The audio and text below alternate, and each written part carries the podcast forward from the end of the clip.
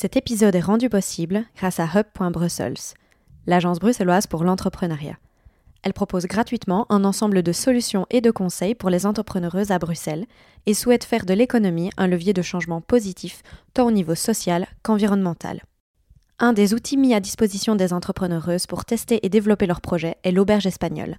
C'est un incubateur commercial qui permet à des porteuses de projets de tester leur concept de magasin pendant quelques mois, à moindre risque, à moindre coût et en conditions réelles. Le tout avec un accompagnement et des coachings avant, pendant et après l'occupation. Grâce à cet outil, Hub.Brussels souhaite répondre aux besoins des candidats et candidates de se confronter à la réalité du terrain avant une ouverture pérenne. Vous rêvez d'ouvrir votre magasin à Bruxelles? Les candidatures pour l'auberge espagnole sont ouvertes jusqu'au 15 janvier. Plus d'infos via le lien en description de l'épisode.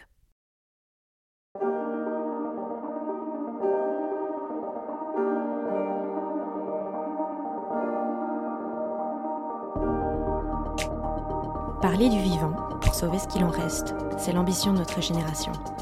Dans ce podcast, je donne la parole aux acteurs du changement, ceux qui croient et agissent en faveur d'une transition écologique et sociale, ceux qui brisent les codes et créent la société de demain. Je m'appelle Laurie, je suis l'hôte d'Epicéa et j'espère que ces conversations révéleront en vous le chemin du possible. Si le podcast vous plaît, n'hésitez pas à donner une note sur Apple Podcast ou Spotify et à le partager sur les réseaux sociaux ainsi qu'à vos proches. Et maintenant, je laisse place à l'épisode. Bonne écoute Bonjour à toutes et à tous. Aujourd'hui, j'ai le plaisir de recevoir à mon micro Adélaïde Charlier. Vous la connaissez sûrement aussi sous l'alias La meuf du climat. Adélaïde est activiste, c'est notamment elle qui a donné du souffle au mouvement des jeunes pour le climat depuis quelques années. Elle nous raconte justement ce que c'est d'être activiste, mais aussi comment elle en est arrivée là, avec toute son humilité. Adélaïde fait probablement partie des personnes que j'admire le plus et j'espère que cette conversation sera fidèle à ce sentiment. Bonne écoute. Hello Adélaïde et bienvenue sur le podcast. Je suis ravie de te recevoir aujourd'hui. Hello Laurie, merci beaucoup de m'inviter. Alors pour commencer, je te propose de te présenter de la façon qui te convient tout simplement. Euh, ok, ben du coup moi c'est Adélaïde, j'étudie les sciences sociales et les sciences politiques et je suis aussi euh, activiste pour le climat, enfin pour la justice climatique et pour les questions des droits humains. Waouh euh, À 22 ans, c'est ça hein? Ah oui, j'ai 22 ans. Ouais. C'est surtout intéressant de savoir que tu as 22 ans et que tu fais déjà tout cela. Euh, on va faire marche arrière. Est-ce que euh, la petite Adélaïde a toujours été quelqu'un de conscient des, des enjeux sociaux et, environnementaux? Pas nécessairement. Je pense que j'ai toujours été ouverte sur tous ces sujets-là, mais bref, comme une enfant qui qui, écoute les histoires euh, que les grands racontent autour d'elle, mais euh, j'ai pas été élevée par des activistes, euh, avait pas d'activistes dans ma famille, donc je j'ai pas, pas, pas grandi dans une mentalité révolutionnaire ou même pour faire une attention plus précise sur le côté social ou environnement. Clairement, mes parents faisaient, enfin, nous parlaient du changement climatique. Et, donc, parfois, genre pour euh, le fun, on allait à l'école, quoi. Mais c'était vraiment rien comparé à la personne que je suis aujourd'hui et toutes les informations que j'ai vraiment gobées ces quatre dernières années. Donc, je pense que la petite Adélaïde, elle avait vraiment d'autres euh, intérêts à ce moment-là. Mais il faut pas nier que mon environnement était euh, propice pour faire fleurir une, une, fleur qui était prête à, à se renseigner sur ces questions-là. Trop chouette. Euh, et du coup, comment ça vient tout ça alors? Parce que donc, la petite Adélaïde, ok, elle était sensible à tout mhm. ça, mais pas non plus baignée dedans comme tu l'es maintenant. Comment, quand est-ce que c'est arrivé tout ça finalement? Euh, Je pense que déjà, il y a eu un changement important pour la petite Adélaïde. C'est quand euh, elle a déménagé au Vietnam. Et j'avais, je venais d'avoir 12 ans. Et donc ça, ça a été un peu hum, compliqué déjà personnellement, mais aussi j'arrive dans un tout autre contexte, dans, un autre, dans une autre vie en fait. Et je commence toute une autre vie entourée de jeunes qui n'ont pas du tout les mêmes vies que les jeunes belges, euh, qui viennent de partout. On parle euh, de, déjà de, je sais pas, de, différences culturelles, euh, de, différences dans la manière dont on vit, dont on a des relations, etc. Bref, tout est un peu différent. Et on est poussé à accepter en fait toutes ces différences. Et donc je pense que là, il y a déjà eu un changement pour, pour Adélaïde. Mais aussi, j'étais dans, j'ai eu la chance d'aller à l'école des Nations Unies à Hanoï, au Vietnam. Et là, bah, toute l'éducation était basée sur les objectifs des Nations Unies.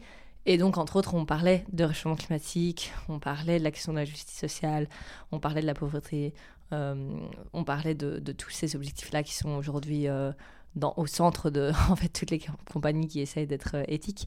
Et, et, donc, je pense qu'il y a eu là déjà eu tout un travail de base, mais le déclic est seulement arrivé quand je suis rentrée en Belgique.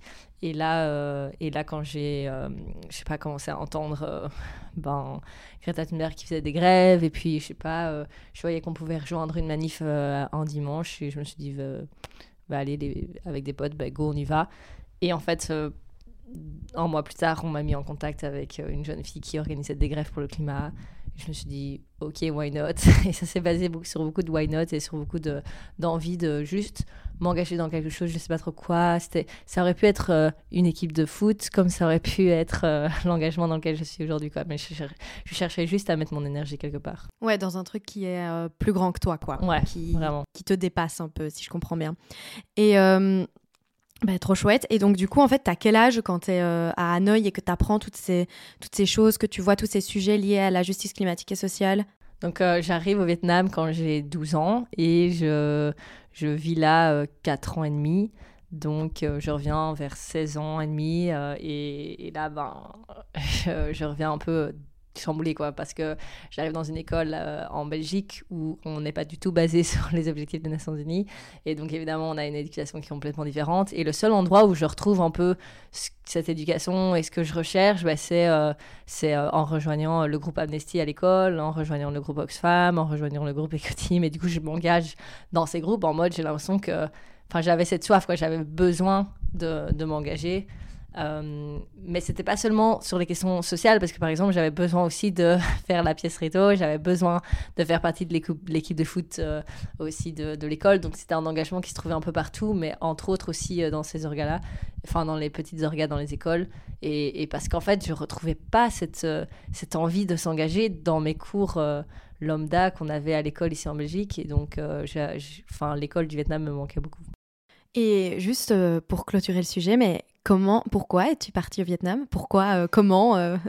Euh, bah, Du coup, pour le boulot de mon père, qui travaille dans l'aide au développement et il avait un projet sur place et donc on est parti avec la famille de base pour un an et, ça a fini quelques années en plus. Ah waouh, ok. Donc oui, ton papa est déjà sensible à, ces questions-là, clairement. Ouais, ouais. Clairement, on est plutôt dans une famille qui est, enfin, dans ma famille proche, qui est sensible à ça. Enfin, qui est sensible à, en tout cas, ouais, des questions de ben ouais, je sais pas, d'entraide, de solidarité, ça je pense que c'est quand même, euh, c'est quand même euh, une ADN qui se trouve dans, dans, ma famille. Trop chouette. Et donc du coup, tu rentres en Belgique, tu fais, euh, tu rejoins l'école, là tu rejoins plein de groupes parce que tu as besoin de ce collectif en fait, si je comprends bien, c'est vraiment le collectif. Ouais, c'est ça, ouais, c'est vrai. et, et qui, te, qui te contacte pour faire des manifs alors? Comment ça se passe? Ça ben, ça, c'est quand même trop drôle. Enfin, c'est vraiment via via. Donc, euh, donc Anuna de Weaver qui a lancé euh, un petit groupe à Anvers pour euh, essayer de faire des grèves pour le climat en, Belgique. Elle cherche des gens en Wallonie, enfin des gens qui parlent français pour se chauffer aussi en gros. Et en fait, via via, son père contacte des potes, des potes et des potes qui en finissent à, l'oreille de mon père, qui lui dit bah je vais proposer à mes filles, il nous en parle et euh, moi je dis bah vas-y, euh, tu peux donner à Nuna mon numéro, je sais pas, elle m'appelle et on verra. Et en gros on s'est appelé.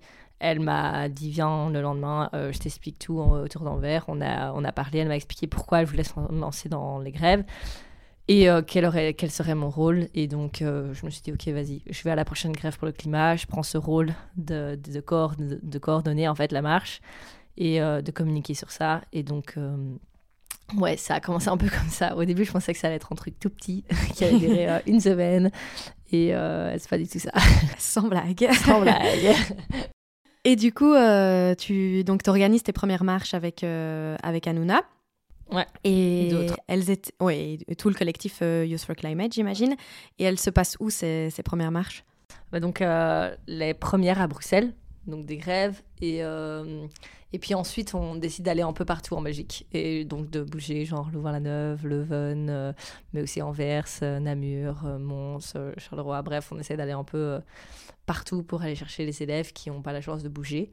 Et, et, du coup, de faire ces grèves un peu partout en Belgique. Et on a fait ça pendant 20 semaines consécutives. Donc ça veut dire vraiment, on ne s'est pas arrêté pendant 20 semaines de demander aux jeunes de sortir les jeudis, de pas aller en cours. Et donc moi, j'ai fait ça aussi ce qui mettait quand même beaucoup d'élèves en péril parce qu'il faut savoir qu'en enfin, côté wallon, euh, tu peux pas euh, rater plus de 20 jours, enfin 20 demi-jours. Et donc, 20 euh, jours complets, pour moi, c'était vraiment, ça voulait dire que j'allais pas avoir mon, mon CSS. Donc, ça me faisait quand même un peu peur. Mais la pression était tellement élevée que la ministre de, de l'enseignement a levé en fait ces, jours et n'a pas, enfin, décidé de ne pas compter les grèves euh, dans ces jours. Donc, ce qui a fait que bah, ça a sauvé beaucoup de jeunes et, et ça c'était vraiment, c'était vraiment cool parce qu'on pouvait faire grève sans craindre de ne pas avoir notre diplôme. Ok, super. Ça, c'était un chouette geste. J'en avais pas connaissance. bah, c'était, c'était une manière pour elle de se positionner. Enfin, elle n'avait pas d'autre choix. Elle devait se positionner. Si elle nous soutenait pas, ben, elle nous mettait en péril et donc elle ne levait pas ça. Et si elle nous soutenait, ben, elle le levait. Donc c'était. Euh, en fait, ça montre que les grèves, ça allait beaucoup plus loin que juste interpeller la ministre du Climat euh, ou notre Premier ministre. Ça, en fait, ça a engendré, parce que c'était des grèves, parce que ça dérangeait autant de personnes, ça a engendré euh, tellement de je sais pas, on a interpellé tellement de personnes qui ont dû se positionner, alors que de base, la ministre euh, de l'enseignement, c'est pas trop son rôle de se positionner sur les questions du climat. Et là, en fait, on l'a forcé. Donc, euh, c'est ça, c'est un peu le côté euh, positif de, l'interpellation des grèves, enfin, en tout cas, ce que ça a pu donner, quoi. Bah ouais, mais trop trop chouette que tu sois que tu aies fait partie de tout ça. et donc du coup après après ces premières grèves, j'imagine le collectif grandit et tu prends un peu le, le, lead, on va dire, de la partie francophone. Bon, même si je sais que dans Youth for Climate, il n'y a pas de chef. Mais euh, tu développes en fait la partie francophone euh, après ça. Comment tu fais? Comment tu recrutes des gens? Comment on recrute des gens quand on a 19 euh, ans pour rejoindre un collectif? Eh ben, Franchement, c'était chaud, mais en même temps, il y avait, il y avait une, une, tu vois, il y avait un momentum, quoi les jeunes, ils avaient, enfin, ils avaient envie de rejoindre ce mouvement parce qu'ils avaient envie d'être dans les rues et il y avait, je sais pas, il y a eu un engouement comme ça et donc, euh, ben, moi, j'essayais de, enfin, je sais pas, je savais pas trop comment faire ça. Donc au début, j'organisais juste, enfin, je créais juste des groupes Facebook euh, avec mes potes et je leur disais rajouter tout le monde. Et puis je faisais un message Hello, venez jeudi matin. genre, qui veut m'aider à faire ça, ça, ça? Euh, enfin, c'était un peu vraiment complètement informel. Et puis on, faisait juste des events sur Facebook en disant rendez-vous à 10h à la gare centrale. Donc c'était, faut savoir, c'était super chaotique en fait. Le mouvement, il, il il n'a pas été créé en disant voici notre structure, maintenant on commence une première action. Non, c'était vraiment ah, il y a des actions, maintenant il faut une structure derrière, quoi. Et donc, euh, ça a été très très compliqué au début. Enfin, faut savoir que j'étais la, j'étais la seule francophone en fait dans ce mouvement au début pendant quelques semaines. Et ça, ça a été très très dur dans l'organisation parce que, genre, toutes les réunions étaient en flamand. Genre, euh, il fallait que je galère à essayer de comprendre tout ça et que je revienne. Et j'étais en mode, euh, il n'y a pas d'autres francophones qui sont chauds là à m'aider. Euh, et puis, après, il faut pas sous-estimer aussi que, par exemple, ce qui s'est développé, c'est qu'il y a eu d'autres mouvements francophones qui se sont créés en parallèle. Donc, ça, c'était génial aussi. mais au sein du Sur Climate, ben, ça a pris un peu de temps pour que le côté francophone se développe. Ok, et euh, ensuite, donc euh, Youth for Climate se développe, tu recrutes des gens. Euh, c'est quoi le gros événement ensuite qui, s'est passé? C'était déjà la COP25 Alors, bah donc déjà, on a, fait, donc on a fait des grèves jusqu'aux élections. Donc là, c'est vraiment gros, le gros moment. On a fait... donc il y, a eu la dernière grève avant le week-end des élections, et puis il y a eu ce mouvement européen en fait qui se crée. Donc tout ça, se, se faisait pas qu'en Belgique, ça se faisait dans les pays voisins et à travers le monde. Et, euh, et on voit que le mouvement européen s'organise et arrive à à Bruxelles parce que c'était aussi des élections européennes. Et on voit qu'ils arrivent avec plein, plein de jeunes et en fait, ils, se posent euh, sur, euh, devant le Parlement européen et ils bougent pas. Ils disent on va rester là tout le week-end. Donc en gros, ils sont en train d'occuper le Parlement européen. Et donc ça, c'était un, autre momentum qu'on n'attendait pas du tout. C'est qu'en fait, il y avait un mouvement européen qui était en train de se créer. C'est la première fois qu'on se réunissait tous ensemble. donc ça, c'était un, autre moment important. Et puis ouais, il y a eu l'été où on a essayé de faire plein d'actions un peu diverses, genre dans les festivals et tout. Euh, et puis il y a eu euh, ce moment où on était invité à, aller à la COP. 25, euh, mais qui se passait au Chili, et c'était vraiment pas le moment de prendre l'avion, et même on avait, enfin moi j'avais pas envie euh, d'avoir crié dans les rues pendant un an et après de dire euh, ouais enfin je prends l'avion pour aller dire ça euh, l'autre bout du monde. T'avais pas envie ou t'avais peur contre le reproche ou les Il y avait les deux, il y avait les deux parce que à ce moment-là, je, enfin c'était quand même le début de mon activisme donc c'est aussi le début pour Enfin, c'est le début de, de, la création de mes valeurs. Et donc, j'étais un peu en mode non, enfin, je sais que je me sentirais pas bien dans un avion. Euh, que ce sera pas, c'est pas cohérent avec les valeurs que je suis en train de développer. Et aussi, je vais, enfin, je vais me mettre dans la mer, c'est sûr. Donc, je peux pas faire ça. Donc, bref, je me suis dit, on va pas partir à la. Enfin, ça n'a, ça n'a pas de sens. Et, euh, et, puis, on a encore, on a, puis ensuite, on, on, on, reçoit une invitation aussi pour participer en, à un grand, euh, une grande réunion dans la forêt amazonienne au Brésil, plus précisément à Altamira, au nord du Brésil.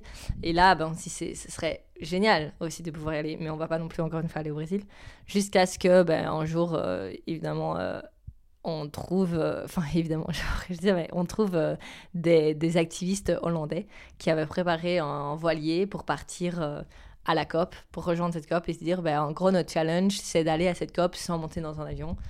Et il voulait vraiment questionner en fait tout notre, euh, bah, toute, toute notre mobilité en, Europe et au niveau international. Et donc, euh, le but du message n'était pas de dire euh, prenez tous le voilier pour aller aux États-Unis demain ou pour aller en Amérique demain, mais questionnez vos voyages. Quoi. Comment est-ce que vous bougez? Et le rapport au temps aussi, parce que c'est pas la même chose que de sauter dans un avion pour entre 6 et 10 heures en fonction d'où on va sur l'autre continent et de monter dans un voilier pour combien de temps? Ouais, voilà, on a. C'était normalement prévu pour cinq semaines, mais ça a pris sept.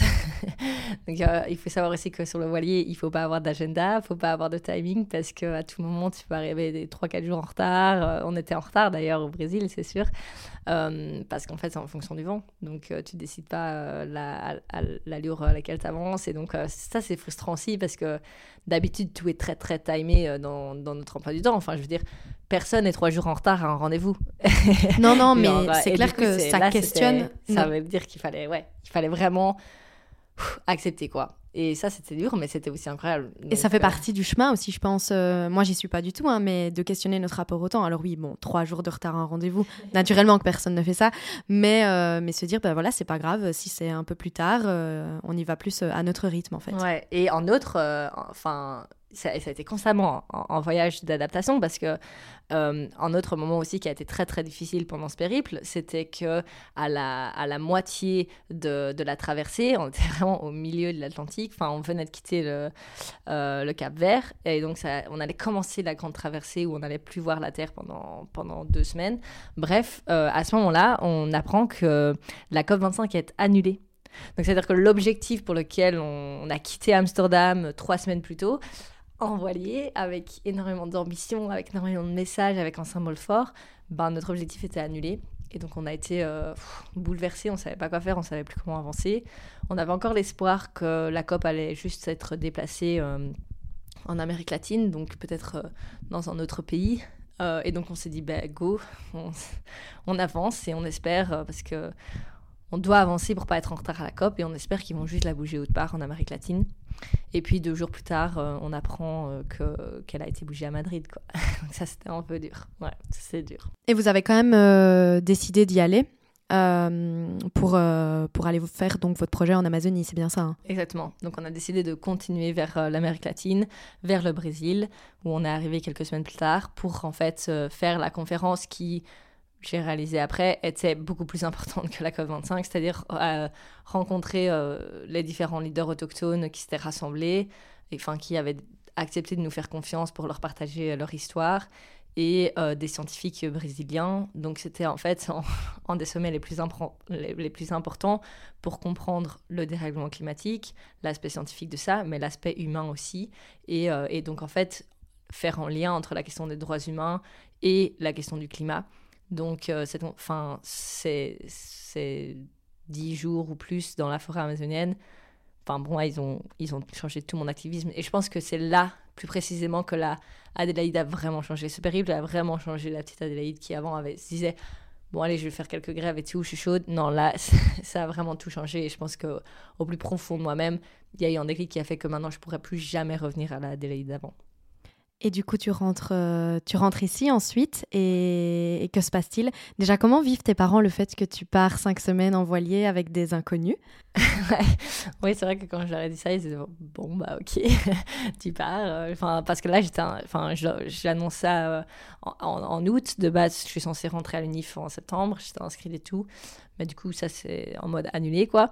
Et, euh, et ben, ils, m'ont soutenu parce qu'ils avaient confiance. C'était quelque chose qui était quand même très, très sérieux. Et ces jeunes avaient travaillé depuis, plus d'un an sur, sur ce voyage. Et c'était un cadre très sérieux. Donc, non, ils m'ont soutenu à fond. Ils se sont dit, c'est ça que tu dois faire, quoi. Donc, tu dois partir, absolument. Et donc, ils m'ont bien soutenu. Et ils m'ont même poussé quand j'étais vraiment en doute de partir. Parce que je, je dois avouer que j'ai pas tout de suite euh, voulu sauter sur l'occasion en me disant vas-y on part. Genre j'ai quand même un peu questionné le truc avant. Oui, sans blague, tu avais 19 ans et il fallait traverser l'Atlantique ouais, en voilier. en plus. C'était chaud. Et du coup, tu rentres ici et là, tu commences tes études alors? Ouais, ben je rentre, euh, on est en, en, janvier 2020, enfin fin janvier 2020. Et là, euh, ben, j'avais encore euh, six mois avant de commencer mes études. Et donc, j'ai cherché un peu ce que j'allais faire pendant ces six mois. Et j'ai eu la chance de faire un stage au Parlement européen pendant ces six mois. Mais évidemment, euh, c'est aussi le moment où le Covid a commencé. Donc, ben, je fais un stage. Au début, c'était trop cool. J'ai appris plein, plein de choses, en fait, sur l'institution que j'arrêtais pas de targeter depuis le début de mon activisme. Et en même temps, ben, après un mois, je me suis j'ai dû m'isoler dans ma maison et tout ce truc de parlement était que dans mon ordinateur. Et donc là, c'était un peu, ouais, c'était un peu moins ouf. Mais j'ai beaucoup, beaucoup appris de cette expérience. Et comment on fait pour continuer de mobiliser les gens quand euh, les gens sont coincés chez eux? Comment on continue l'activisme quand on est coincé chez soi? C'était très très difficile. Il fallait complètement se réinventer. Enfin, tous les secteurs ont dû se réinventer, mais entre autres, c'est pas un secteur, mais le secteur de l'activisme, quoi. Enfin, la mobilisation, et c'était chaud parce que hum, on n'avait pas envie de mettre les, gens en risque on avait envie de respecter, par exemple, le travail des infirmières, le travail de, bah, de, tous ceux qui prenaient le risque en fait de travailler, mais en même temps, on avait envie de s'assurer que dans toutes les politiques qui étaient en train de passer à ce moment-là, on n'oublie pas en fait l'urgence euh, du climat et qu'on n'oublie pas en fait toutes les autres problématiques qui étaient déjà présentes avant le Covid et qui allaient revenir évidemment après le Covid. Enfin, elles, ne vont pas disparaître en fait du jour au lendemain. Donc on voulait faire, continuer ce rappel et c'est super chaud. Euh, on a essayé de se mobiliser principalement en ligne, euh, on a fait plein de conférences avec des scientifiques, on a appelé les gens pour nous suivre.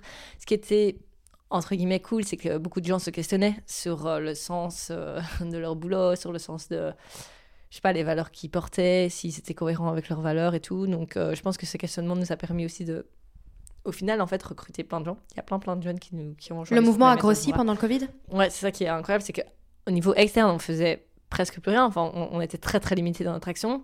Mais en fait, au niveau interne, on grandissait parce que les gens étaient en mode non, j'ai besoin de faire quelque chose. Je peux pas juste rester chez moi à rien faire. Et donc, euh, le mouvement a grandi et on s'est on, on s'est adapté. On a trouvé des moyens pour euh, pour euh, confronter nos leaders en, ligne, pour faire des vidéos qui allaient qui allaient tourner, mais aussi pour faire par exemple des projections sur des buildings parce que ça tu peux être à deux et faire une projection alors que parce qu'il y a quand même une conférence importante qui se passe à l'intérieur. Donc voilà, il y avait moyen de trouver des alternatives et de faire des trucs à pas beaucoup, de quand même interpeller, mais faut pas nier que c'était quand même très très très difficile à ce moment-là de de mobiliser et de et juste d'attirer l'attention sur le climat quoi. Et du coup là vu que le mouvement grossit ben ta notoriété aussi et tu deviens euh, la meuf du climat. et euh, comment tu vis ça euh, le fait de devenir bah, quelqu'un de plus en plus reconnu en Belgique? Ouais, je sais pas. je sais pas parce que je l'ai enfin je l'ai jamais regardé. Euh, je sais pas en fait comment je l'ai regardé. Je me suis juste dit, enfin, ok, je sais pas trop ce qui se passe, mais j'utilise cette occasion que j'ai de pouvoir aller parler à gauche à droite sur des, je sais pas, dans des conférences ou dans les médias pour euh, faire passer le message du mouvement et pour faire passer euh, le message de base en fait, le message de la science qui n'est pas qui ne passe pas à travers un rapport. Apparemment, c'est pas assez sexy. Donc, faut mettre des gens dans les rues pour que ça soit euh, au minimum écouté. Donc, en gros, pour faire passer ce, message et pour euh, inclure les jeunes, surtout, dans la discussion. Et euh, ouais, j'avais que ça, en fait, en tête. Et c'est pour ça que là, je, pense que je réalise seulement depuis, depuis quelques mois qu'il y, a eu, y a eu toute cette attention et que aujourd'hui, du coup, bah, évidemment, je.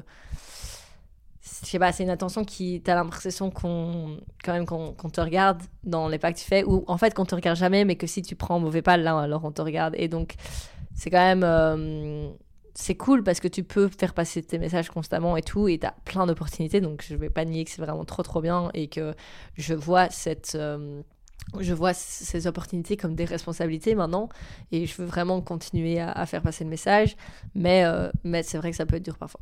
Oui, parce que du coup, tu, tu, te prends parfois des vagues de haine sur les réseaux sociaux, dans les médias. Comment tu vis ça? Parce que tu n'as que 22 ans. Euh, enfin, même en fait, si tu en avais 45, c'est jamais de, gay de prendre euh, de la haine. Mais comment tu gères ça euh, au quotidien quand tu te fais épingler sur Twitter ou par la RTBF parce que tu as pris l'avion quand tu étais ado? Ben, en fait, au début, je, je, regardais pas. Genre, je me dis, ouais, je nie. Enfin, je, je fais pas attention et j'avance et tout. Et en fait, il y a un moment donné, tu peux pas ne pas faire attention. Genre, c'est là, euh, tout ton Twitter, tu sais même pas, genre, regarder, euh, ouvrir tes notifications sans juste voir de la haine. Tu, tu regardes euh, tout ton Facebook, c'est la même chose. Et euh, bref, les gens viennent littéralement l'imposer, en fait, dans ta vie. Donc, tu peux pas nier la haine à, à partir d'un moment donné. Et donc, ça, c'est un. En fait, c'est chaud parce que quand tu es, es entouré de plein d'autres personnes, donc quand je suis euh, avec euh, genre mes potes, quand je suis avec ma famille, ça va, genre je peux le dire, j'en rigole et après je continue, j'avance et je me dis que si je fais réagir les gens, euh, c'est que je suis en train de faire changer quelque chose, pas personnellement, mais en tant que collectif, on est en train de faire changer les choses. Ils s'attaquent à moi parce que peut-être que je suis quelqu'un qui, qui, les a dérangés quand j'ai parlé sur une émission ou une, autre, mais c'est qu'on est en train de faire un truc. Si, si on ne dérangeait pas, en fait, euh, il n'y aurait pas cette haine. Donc ça, ça, je me dis, ça c'est assez cool, mais c'est aussi très difficile quand, je sais pas, tu travailles le matin, tu regardes tes, tes notifications et il y a plus de haine que de messages positifs, ça c'est dur. Et donc euh, parfois je me dis, euh, merde quoi, les gens qui nous soutiennent, dites-le nous parce que... Ouais, parlez plus fort, parce que les autres, ils se, ils se gênent pas en fait. Parfois on a l'impression qu'ils sont plus à, à être haineux que que ceux qui nous soutiennent. Donc, euh, s'il y avait un message à passer, c'est si vous nous soutenez, dites-le nous. Quoi. non, mais c'est vrai. Et dites le positif, euh, ouais. le négatif si vous voulez, mais dites aussi le positif, clairement. Ouais, c'est vraiment ça. C'est vraiment ça parce que ça, ça, peut, nous aider, enfin, ça peut nous aider, clairement. Et, et la, seule manière d'y remédier, en fait, c'est de s'entourer. C'est le seul moment où, où je, je m'en fous, quoi, parce que je sais qu'on fait la bonne chose et j'ai besoin quand je suis entourée d'autres personnes, euh, je suis enracinée dans, dans mes valeurs, dans, dans ce que je crois. Et, et, après, ben voilà, les autres me tapent dessus. Ça en fait, ça me fera presque pas mal. Je réalise juste que j'ai des coups quand je suis seule. Oui, bah tu m'étonnes. Et comment vivent tes proches ça? Tes parents, euh, ta sœur, euh, tes amis? Ben, au début, genre, mes potes et, ma sœur, genre, enfin, ma petite sœur, elle, ils réagissaient sur les commentaires, par exemple, genre, il te défendait. Euh, il me défendait et tout. Et c'était assez. Enfin, moi, ça me faisait trop rire, quoi. Donc, euh, je les laissais faire et tout. Maintenant, bah, on fait plus du tout ça. Enfin, je dirais, on va pas faire ça tous les jours. Euh. Donc, tant pis, on, on, les laisse faire. Et, et ouais, ben maintenant, c'est juste. C'est horrible, mais c'est un peu devenu une routine. c'est on sait que quand tu postes un truc, quand tu vas parler dans les médias, il faut pas regarder les commentaires, faut pas ouvrir ses réseaux tout de suite. Euh, quand tu mets un tweet sur les réseaux sociaux, faut ensuite fermer l'appli parce que t'as pas envie de revoir, genre. La suite. La suite, quoi. Donc, euh, tu mets un peu des trucs automatiques comme ça. Et puis, ben, du coup, ma famille, enfin, je vais pas tout le temps leur dire quand il y a des vannes Noël. La même chose pour mes amis. Donc, il y a plus vraiment, c'est plus du, trop un sujet. Euh, à part quand ça devient vraiment difficile pour moi. Et là, ben, on essaie de. Ouais, ils me soutiennent et du coup, ça va mieux. Et tu t'es entouré donc d'autres activistes, euh, d'autres pays d'ailleurs, comme, euh, comme Camille Etel en France, comme Greta, euh, comme Luisa en Allemagne. comment tu rencontres tous ces gens-là C'est force de proposition? Enfin, comment ça se passe? Bah, En fait, c'est parce que le mouvement des jeunes pour le climat, c'est un mouvement international. Et donc, comme je disais, tout ce qui s'est passé en Belgique, il s'est passé en fait dans presque tous les pays du monde. Genre, par exemple, en Afghanistan, il y a aussi un mouvement Fridays for Future. Genre, c'est incroyable. Ces, jeunes se sont éveillés euh, à travers le monde. Et donc, on a euh, créé, peut-être sans, sans, le réaliser, un networking euh, d'activistes internationaux qui est énorme et on, est connecté à travers euh, des plateformes euh, comme Signal, Telegram, mais bref. Euh, et du coup, on est sur ces groupes et on, s'appelle et on s'organise parce qu'on est en mouvement, donc on essaie de se coordonner, on essaie de faire passer les mêmes messages. Et donc, en fait, c'est à travers cette organisation-là qu'on se rencontre et, que du coup, ben par exemple, que l'UISA nous dise, bah, là, il faut que vous veniez à Berlin pour telle action, et du coup, on, la rejoint. Et enfin, il y a plein d'autres activistes, ça c'est parce que c'est des visages un peu connus, mais il y en a énormément d'autres avec qui on travaille pour, faire, pour essayer de faire passer le même message au, au, même, au même moment, mais pas au même endroit. Et, et ça serait qu'il y ait cette pression. Donc en fait, c'est s'il y a eu enfin, s'il y a tous ces réseutages, c'est vraiment grâce à un mouvement international des jeunes pour le climat. Et vous avez fait ça comme des chefs parce que vous faites du bruit partout. Trop bien. Et c'est incroyable. Euh, bah en tout cas, c'est très intéressant tout ça. Euh, mais maintenant, j'aimerais bien revenir un peu plus euh, sur le présent. récemment, donc, tu t'es lancé dans différentes campagnes, notamment de la désobéissance civile. d'où ça, d'où ça t'est venu? Est-ce que tu t'es dit bon, en fait, là, on a demandé gentiment, mais il est temps de passer la deuxième parce que ça marche pas toujours de demander gentiment. Mhm. et c'est quoi ton expérience avec la désobéissance civile? Ouais, bah déjà pour préciser, il y a plein de définitions sur la désobéissance civile. Donc il y en a peut-être qui vont voir ce que, enfin par exemple l'action de, de, Code Rouge comme une désobéissance civile ou pas. Euh, mais bref, euh, ouais, je, je sais pas ce qui s'est passé vraiment en moi, mais c'est de me dire, euh, je dois vraiment utiliser tous les outils que la démocratie nous donne pour euh, mettre un coup de pression vers le monde politique et le monde privé, pour avancer euh, et pour transitionner le plus rapidement possible et, faire face à l'urgence climatique. Et enfin, honnêtement, ça fait 4 ans qu'on utilise tous les outils possibles. Genre, on fait tout, on fait de la communication, on a mis des milliers de jeunes dans les rues, on a fait des rencontres politiques, on a été sur tous les plateaux TV, on a vraiment communiqué partout. Enfin, on a tout fait pour genre on a vraiment tout, tout fait pour. Et donc, évidemment, faut pas s'étonner si ces jeunes-là euh, utilisent maintenant aussi l'outil de la désobéissance civile. Et, euh, et donc, à ce moment-là, ça a du sens. Et pour moi, en fait, je suis arrivée à un stade de mon activisme où ça fait partie des différents moyens d'action que j'ai envie d'utiliser parce que c'est juste. Euh, enfin, j'en ai besoin, en fait. J'ai besoin de me sentir plus utile et et j'ai l'impression que la désobéissance civile répond à ça. Euh, j'ai l'impression de pouvoir reprendre le, citoyen, euh, le pouvoir de citoyen que j'ai. Et, et c'est surtout une, une, interpellation pour le monde politique de se dire si nos citoyens doivent passer par la désobéissance civile pour s'exprimer, c'est qu'il y a quelque chose qui ne va pas. C'est que le cadre légal, justement, favorise euh, des gens qui, en fait, sont potentiellement dans l'illégitimité au lieu d'être dans l'illégalité. Ouais, tu l'as très très bien dit. Merci. Et du coup, c'est quoi le, les next steps pour, euh, pour toi? Du coup, euh, tu veux vivre de ton activisme? Tu veux, tu veux travailler dans, je sais pas, dans l'humanitaire? Euh, C'est quoi les, les, next steps après, quand tu auras fini tes études, évidemment? Ouais, c'est vraiment... J'en prête 100% honnête, je sais pas du tout à quoi va ressembler ma vie dans six mois, dans un an, dans cinq ans. Ce que je sais, c'est que je vais à garder cette âme d'activisme et, je vais rester activiste quoi. Peu importe où je vais finir, je vais être activiste.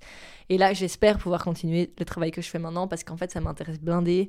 Euh, j'ai l'impression d'être active. J'ai l'impression de, de aussi donner envie aux autres de faire euh, la même chose. Donc, c'est-à-dire de, en fait, réaliser qu'on a un pouvoir et qu'on peut l'utiliser et donc de partager ces différents outils pour utiliser son pouvoir. Et ça, j'ai vraiment envie de continuer à le faire. Je sais pas comment je vais le faire. Si je pouvais juste continuer l'activisme que je fais maintenant, ben je le ferai. Euh, il y a un moment donné où je vais devoir euh, réfléchir à financer ma vie, mais ça c'est pour plus tard. Donc je veux dire, là pour le moment, j'ai envie de continuer ce que je fais, d'aller un peu chercher, genre, vraiment chercher dans la caisse de la démocratie tout ce qu'on peut utiliser, quoi, tous les outils, je sais pas, et en développer des nouveaux, interpeller pour euh, qu'on puisse que le citoyen soit de plus en plus légitime pour interpeller et, pour faire partie des discussions. Et donc, je sais pas, genre, j'ai vraiment envie de me dire, euh, ben, je continue au maximum cet engagement et je fais confiance à l'Adélaïde du futur de prendre les bonnes décisions pour rester ancré avec ses valeurs et, et, euh, et, continuer cet engagement, peu importe où il devra se faire euh, dans les prochains mois et prochaines années. Ok, bah génial, c'est tout ce qu'on te souhaite en tout cas. Est-ce que tu te sens privilégié de pouvoir faire tout ça? Ouais, oui, mais ça c'est sûr. Enfin, je veux dire, j'ai un privilège. Sinon, je pourrais pas le faire en fait. Euh, enfin, c'est un droit de pouvoir, par exemple, manifester, de pouvoir euh, s'exprimer, mais euh, parce que c'est pas un droit qui est acquis partout, ça devient aussi entre autres un privilège. Et puis surtout, même quand ça devient en droit, ça reste un privilège parce que pouvoir manifester sans avoir peur de se faire tabasser dessus ou s'assurer qu'en fait on va pouvoir rentrer chez soi sain et sauf, bah, ça c'est un privilège. Et aussi avoir simplement le privilège d'avoir le temps de se renseigner, d'avoir les informations. Et puis surtout de savoir, enfin je sais pas, de pouvoir organiser une manif. Enfin, il faut avoir je sais pas, il, faut avoir des gens autour qui t'expliquent un peu quand même comment on fait et tout. Et donc, ouais, c'est un privilège de pouvoir donner, en fait, le, le reste, enfin, littéralement, euh, tout son temps de vie à ça, quoi. Et ça veut dire que je dois. Enfin, ma, mon principal souci pour le moment, c'est de s'assurer qu'on parle de l'urgence climatique, c'est de s'assurer qu'on passe les bonnes politiques qui sont euh, à la pointe vis-à-vis de l'urgence. Et, euh, et c'est parce que c'est parce que j'ai pas de j'ai pas de plus à me enfin j'ai évidemment des choses à me soucier dans ma vie personnelle mais rien rien comparé à enfin je suis pas bloquée systématiquement euh, et donc ouais j'ai des privilèges énormes euh, je suis une femme blanche issue d'un monde privilégié euh, économiquement aussi et donc ouais j'utilise ces privilèges en tant parce que en fait ça me pousse à une responsabilité et je réalise que j'ai cette responsabilité d'interpeller tous les autres privilégiés autour de moi et donc quand je parle et que je fais passer des messages, j'interpelle vraiment les gens qui me ressemblent. Les gens qui en fait. ressemblent. Ouais, vraiment. Complètement. Tu dis, euh, j'ai le privilège d'avoir accès à l'information et de pouvoir ben, la traiter, parce que tu dis souvent, l'idée c'est de faire passer le message de la science, parce que les rapports c'est pas assez sexy. Non, pas du tout. Ça veut dire que toi, tu en avales des rapports, que tu, que tu lis la science. Ouais, j'essaye, j'essaye. Bah, euh, je suis obligée, enfin, je veux dire, je me suis basée sur ça depuis le jour J de mon activisme et, euh, et je gobe des rapports comme je gobe des articles, enfin, des articles aussi scientifiques et euh, des conversations avec des experts. J'ai tout le temps envie de. Enfin, avant, par exemple, d'analyser une politique ou de. Je sais pas, d'avoir une position en opinion, j'ai besoin de connaître la science derrière. Pourquoi est-ce que ça n'a pas de sens, euh, je sais pas, pour donner un exemple, euh, de mettre dans une taxonomie à un niveau européen? Donc, bref, en gros, de, de dire à un niveau européen que le, le gaz c'est bon ou que c'est pas bon pour le futur de l'Europe sur une question énergétique. Bref, là, j'ai besoin d'un d'être en relation avec des scientifiques, de lire des rapports sur ça pour mieux comprendre pourquoi c'est un danger, quoi. Et, euh, et donc, bref, je continue constamment à, m'informer, et euh, parce que je suis moi-même pas scientifique, et je fais même pas des études dans ça, enfin, je fais pas des, études, d'études sur l'urgence climatique, donc euh, c'est un peu l'étude que je fais à côté de mes études. Mais c'est le but de tous les activistes, en fait. C'est pas de devenir nous-mêmes des scientifiques et d'écrire des rapports. En fait, les rapports, les connaissances, elles sont là. C'est de, les... de passer le message aux personnes concernées, parce qu'apparemment, elles n'ont pas voulu l'écouter des personnes concernées, justement. euh, Ouais, mais c'est vraiment ça, ouais. Pour terminer, euh, c'est quoi les sujets sur lesquels tu bosses euh, pour le moment? Euh, Raconte-nous. Il y a plusieurs campagnes auquel je travaille entre autres euh, avec toi. euh, bah, pour le moment, on est, euh, on est sur une campagne qui s'appelle Stop Hiccup aussi, euh, qui en gros essaie, on essaie d'arrêter un des plus grands projets de pipeline de pétrole chauffé du monde qui est créé par Total Energy. Ça serait, ça serait une pipeline qui, serait faite au Ouganda et qui va traverser l'Ouganda et la Tanzanie. Euh, et qui, enfin, pour aller chercher ce pétrole qui se trouve aussi entre autres dans des parcs nationaux, euh, ça déplace plus de 100 000 personnes. Euh, ça a un, aspect non seulement climatique, en, en, aspect de biodiversité, mais aussi en aspect de, de, la question des droits humains. Donc là, il y a un une énorme campagne et franchement, je vous conseille d'aller voir la page Instagram Stop ECOP, E-A-COP. et, et puis, ben, donc ça, c'est avec le collectif Total Down, qui s'est créé euh, ici en, Belgique, euh, en collectif en fait, qui interpelle constamment euh, Total Energy sur ses investissements et sur ses, sa création de projets dans les énergies fossiles. Et donc on les interpelle et on interpelle ceux qui décident de collaborer, entre autres, avec Total Energy. Donc voilà, ça c'est vraiment constamment une, pression vers le monde privé, le monde de l'industrie euh, fossile. Et puis il y a pour le moment une toute, nouvelle campagne un peu euh, complexe à comprendre, mais super importante. C'est la campagne Look Down, donc la campagne euh, du deep sea mining, c'est-à-dire de l'exploitation des fonds marins. Et là, le but, c'est que c'est un peu complexe, mais en gros, dans les eaux profondes, qui sont des eaux internationales, euh, on va trouver des minerais hein, qui euh, sont dites importantes pour ramener sur Terre entre autres pour la transition écologique, même si énormément de scientifiques disent qu'on peut faire sans ces minerais. Mais bref, il faut savoir que la Belgique demande un contrat d'exploitation, donc ça veut dire que la Belgique prépare en gros un bateau pour partir euh, dans les fonds marins, envoyer un robot dans ces fonds marins, aller chercher les minéraux et revenir après sur Terre avec. Euh, ça peut être destructeur pour la biodiversité, ça peut relâcher énormément de gaz à effet de serre, parce qu'en gros, les fonds marins, c'est euh, une grande source de captation de CO2. C'est vraiment la meilleure technologie de captation de CO2, ce sont les fonds marins. Et donc relâcher ça, ça pourrait faire assez, assez peur pour la question de l'urgence climatique. bref, il y a énormément là de deux choses à régler aussi au niveau du deep mining. Donc ça, c'est deux grosses campagnes. Et puis, il y, a, il y a plein de choses sur lesquelles il faut continuer à travailler, genre euh, la question de l'écocide aussi, qui est importante dans les prochains mois. Euh, il, y a, il y a plein de petits combats aussi euh, locaux, genre l'extension de l'aéroport à Liège. bref, il y a vraiment il y a, vraiment beaucoup de choses. il y a vraiment de quoi faire au niveau européen aussi. Euh, donc, euh, ça, c'est un peu les prochaines actions sur lesquelles j'ai envie de. Enfin, les prochaines campagnes sur lesquelles j'ai envie de me concentrer. Est-ce que j'ai oublié quelque chose, Laurie? Je crois que c'est bon, en effet. En tout cas, c'est. T'as bien listé, même si c'est peut-être pas exhaustif. Euh, pour terminer, qu'est-ce que tu dirais à, euh, quelqu'un de ton âge ou euh, peut-être un peu plus jeune même, euh, pour le, le, ou la convaincre de, de se lancer dans la mobilisation, l'activisme ou n'importe laquelle de ses formes Qu'est-ce que tu lui dirais? Je pense que je dirais que, en fait, il y a tellement de choses qu'on peut utiliser. On ne nous apprend pas tout à, à l'école sur vraiment tout ce qu'on peut faire pour contribuer à quelque chose de beaucoup plus grand que ça. Et quand on contribue à quelque chose qui est plus grand que soi-même, plus grand que sa vie euh, de tous les jours, euh, c'est incroyable la satisfaction que ça donne, c'est incroyable le pouvoir que ça te donne vis-à-vis, pas vis-à-vis, pas un pouvoir sur un autre, mais, mais ce, allez, en, anglais on dit empowering, tu vois, ça te... Empouvoirment, mais c'est nul. Un empouvoirment, ouais, c'est de la merde. mais bref, tu vois, ça, ça te donne cette, cette sensation de te dire, mais en fait, je, contribue, quoi, je, je, je, je, ça me permet de ouais, de contribuer à quelque chose qui va de quelque chose de meilleur pour la société. Enfin, ça paraît bateau, mais c'est vraiment le cas, quoi. Et donc, trouver ces outils, c'est en fait, ils sont juste à côté de nous. Euh, et on peut les utiliser super facilement. Et s'engager dans l'activisme, ça veut pas dire demain organiser une manif, quoi. C'est tellement plus grand. Il y a tellement de choses que tu peux faire et euh, en fonction de ce que tu veux faire dans la vie de tous les jours.